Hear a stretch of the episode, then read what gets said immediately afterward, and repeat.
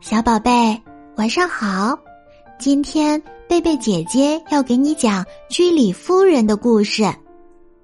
波兰有个叫玛丽的小姑娘，她的父亲是一位中学教师，母亲是一所女子学校的校长。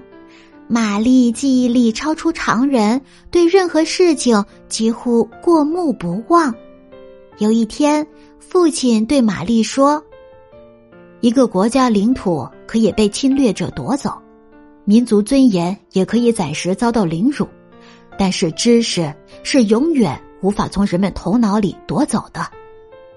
他牢牢记住了父亲的教导，用功读书，以优异的成绩从中学毕业。后来因为家境贫寒，曾一度辍学，直到八年后才到法国巴黎攻读大学。由于经济拮据，经常吃不饱，学习又很紧张，他得了贫血病，有时会忽然晕倒。在这种恶劣的情况下，他仍然坚持努力学习，先后以优异的成绩获得了硕士和博士学位。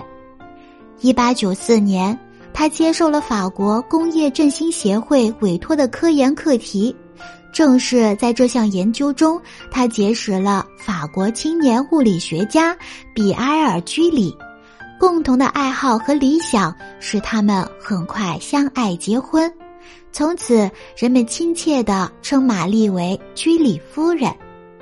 夫妻俩在当时艰苦的环境中，通过不断的研究和实验，先后发现了钋和镭这两种放射性元素。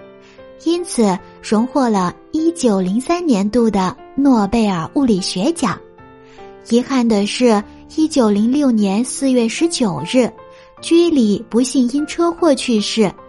意志顽强并且决心献身科学的居里夫人，并没有被噩耗所吓倒，化悲痛为力量。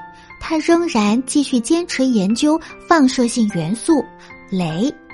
一九一一年。居里夫人终于独立完成了镭的单独分离，并因此荣获了诺贝尔化学奖。亲爱的宝宝，做事要有始有终。居里夫人对科学研究的毅力、恒心，值得我们学习。好啦，今晚的故事就讲完啦，晚安。